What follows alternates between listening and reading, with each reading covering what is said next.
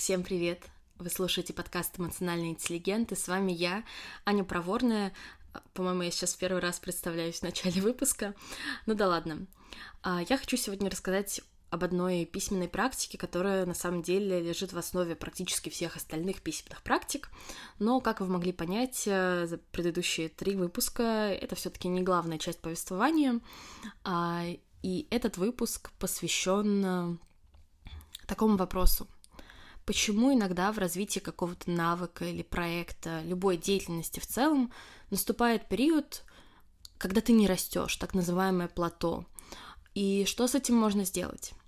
Как всегда, я расскажу немного теории а, про этот вопрос а, и поделюсь своими переживаниями, потому что, друзья, у меня плато явно.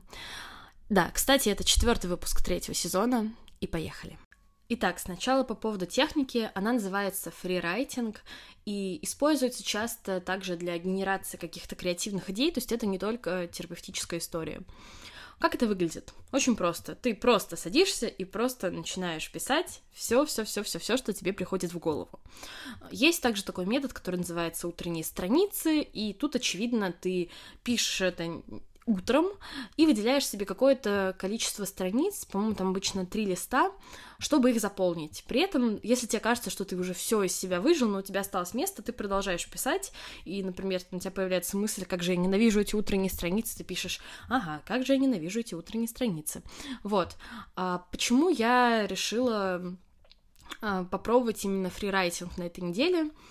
Дело в том, что я не очень хорошо понимала, про что мне хочется рассказать, про что мне важно поисследовать самой э, на этот раз. И это не было такое состояние какой-то полной пустоты, наоборот, у меня была супер насыщенная неделя, я рассказывала в том выпуске, что я поехала преподавать на летнюю школу, жила в лесу, боролась э, с какими-то кузнечиками под моей в моей палатке, готовила еду на 600 человек на костре и все такое.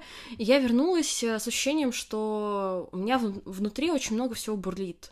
Но я не могу ничего из этого какого-то такого цельного, понятного вытащить э, и разобрать, поэтому я решила просто излить все, что у меня внутри было.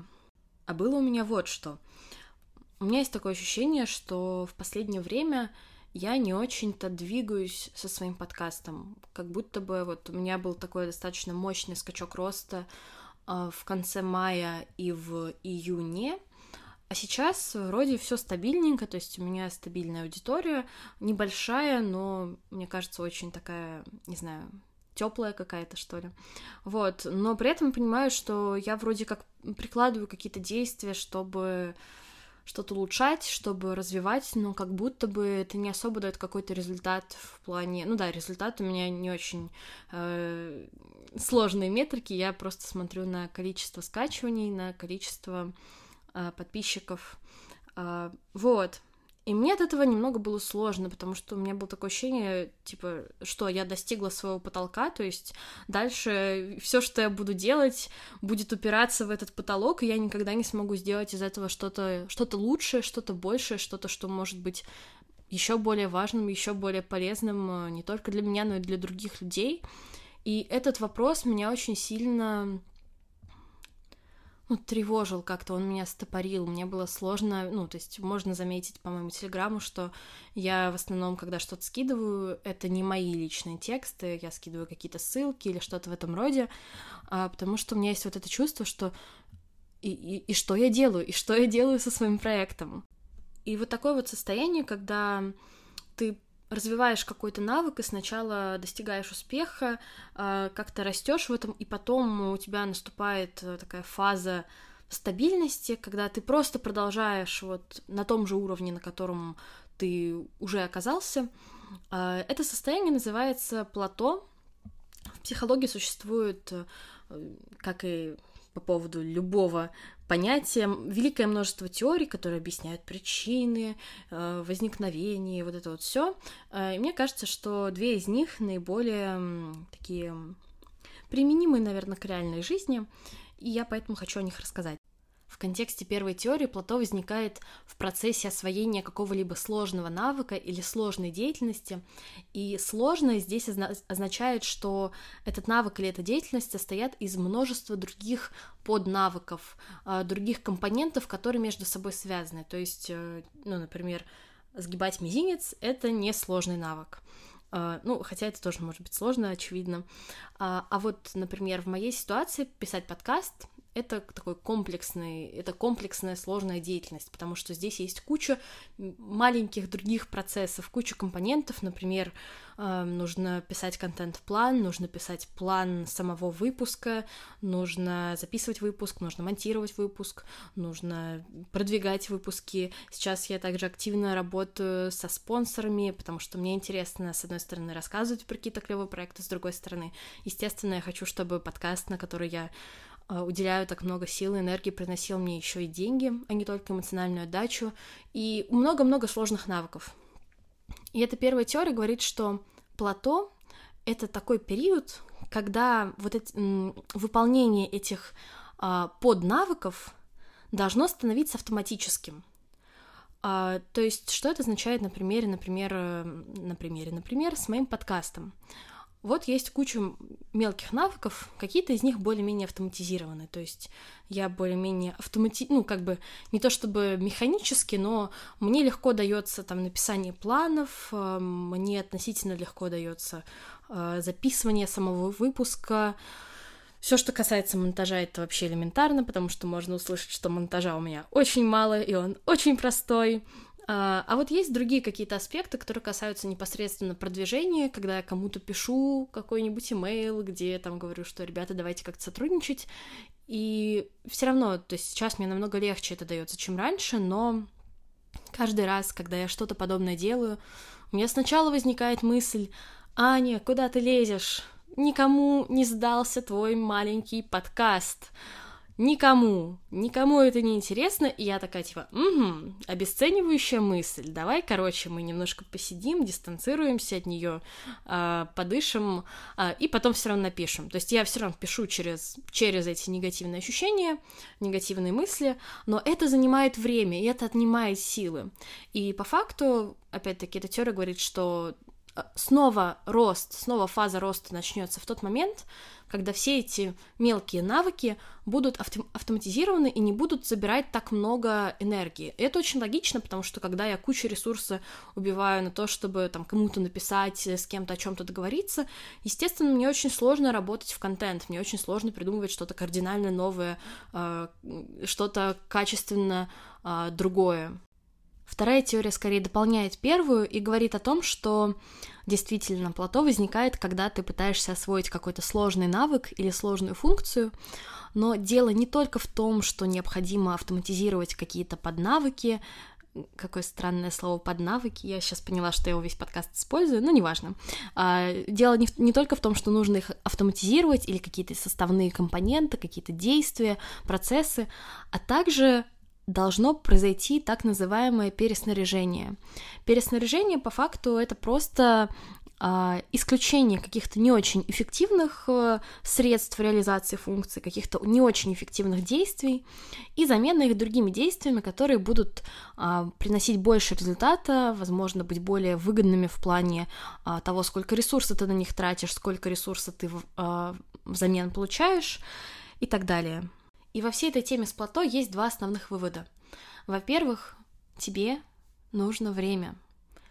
В частности, для того, чтобы автоматизировать какие-то процессы, чтобы на них меньше уходило ресурса, и большую часть ресурса ты мог вкладывать в точки роста.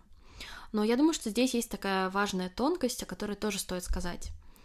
А, я думаю, что может быть важным и полезным посмотреть на эту деятельность, немного абстрагировавшись от своих чувств, и спросить себя, как тебе кажется, вообще чисто теоретически здесь возможен какой-то рост для тебя или нет? Потому что, естественно, а, я думаю, что есть какие-то сферы, в которых этот рост потенциально ограничен, и в которых действительно есть какой-то потолок. А, я не буду пытаться сейчас какие-то конкретные примеры приводить, потому что для всех людей это может быть разное. Для кого-то, у кого-то есть какие-то физические, например, ограничения. А, возможно, в каких-то сферах профессиональной деятельности тоже есть какие-то прям очень четко очерченные границы. Просто спроси себя, возможен ли рост, если да, то дай себе время. И понимание того, что тебе нужно время, не будет означать, что у тебя обязательно сразу же пропадут все сомнения, все тревоги, а, все негативные мысли. Это так не работает, но ты намного больше, намного сильнее, чем просто какие-то твои автоматические реакции. Ты можешь выбирать, как действовать. Во-вторых, чтобы перейти от плато к росту, нужно что-то пробовать новое, нужно совершать это переснаряжение, смотреть, как работают новые действия, новые способы взаимодействия а, и так далее. И если вдруг ты не слушал мой прошлый выпуск подкаста, я очень советую тебе его послушать, потому что я там рассказывала про то, как у меня изменилось отношение к моим проектам и как это отношение новое для меня позволило мне легче себя чувствовать, меньше выгорать и почувствовать себя более свободной в плане каких-то экспериментов. А, это правда важная штука. А, предыдущий выпуск э, тебя ждет. И, в общем-то, два этих принципа э, реализуются сейчас э, во всем, что связано у меня с эмоциональным интеллигентом, потому что, с одной стороны, я чувствую, что как будто бы я не особо сильно сейчас расту, но это окей. Мне правда нужно время, мне нужно время, чтобы чему-то еще подучиться, что-то автоматизировать. И чтобы что-то внутри моей деятельности пристроить, например, вот э, я буквально недавно, вчера, наверное, или позавчера, э, написала в своем паблике ВКонтакте, что я перехожу полностью в Телеграм, и это, с одной стороны, какое-то, типа, не очень объективно обоснованное решение, но я просто субъективно чувствовала, что у меня на контакт уходит много ресурса. Это странно, потому что я не делала какой-то уникальный для него контент, но вот мне что-то не очень нравилось в этой платформе. А, а в Телеграме мне намного комфортнее, и я чувствую, что я очень много получаю оттуда. Ну, намного больше какой-то связи, наверное, с аудиторией, а мне это очень важно всегда, и мне очень приятно, когда мне пишут. Я потом хожу как начищенный чайник целый день, освещаю все вокруг. Вот, а во-вторых, по поводу экспериментов тоже я позволяю каким-то своим странным идеям, идеям, которые меня немного пугают, э, приходить в частности, мне очень интересно, я пока не знаю, как это реализовать, но мне бы хотелось со временем не просто делать подкасты, что-то продолжать рассказывать, я думаю, не без этого, но мне бы хотелось больше создавать какой-то комьюнити и, возможно, делать какие-то закрытые проекты, где будет более а, глубокая работа с участниками, а, где будет еще более безопасное пространство и так далее. И еще я решила подумать о том, каким я бы хотела видеть следующий сезон подкаста. Он будет не очень скоро, но я просто заранее какие-то мысли накидываю. Это тоже для меня будет эксперимент, потому что я решила, что было бы здорово сделать целый выпуск по вашим вопросам. Например, мне какое-то время назад задавали вопрос в личное сообщение в Телеграме, как поступать с токсичными отношениями, с близкими людьми, как из них выходить, как вообще это можно наиболее экологично сделать. И я тогда не особо ответила в сообщении, потому что тема большая, но это тема целого выпуска, который когда-то будет. Вот, поэтому я приглашаю тебя в свой телеграм-канал. Я там пишу тексты, скидываю какие-то ссылки, даю рекомендации. И также я сейчас собираю вопросы, и мне вот со вчерашнего вечера уже несколько очень интересных э, прилетело. А, и по этим вопросам я потом построю целый выпуск. Возможно, это будет, ой, не выпуск, да, целый выпуск и целый сезон. Возможно, это будет намного более э, масштабный сезон, чем мои предыдущие, потому что даже сейчас уже очень много вопросов. В общем, я полна сил и энергии. И еще один момент. Я не уверена, что подкаст будет выходить на протяжении следующих двух недель, поэтому если ты не хочешь потерять интеллигента, пожалуйста, подпишись э, где бы ты не слушал его. Вот. Дело в том, что я уезжаю в достаточно большое путешествие, э, и первое время мне будет сложно что-то писать, но я на всякий случай возьму микрофон, и, может быть, подкаст будет, а может быть, не будет.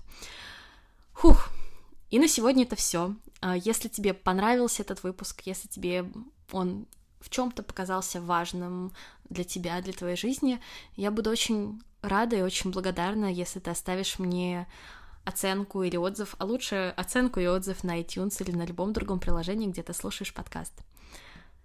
С вами был эмоциональный интеллигент. На сегодня это все. До скорого. thank you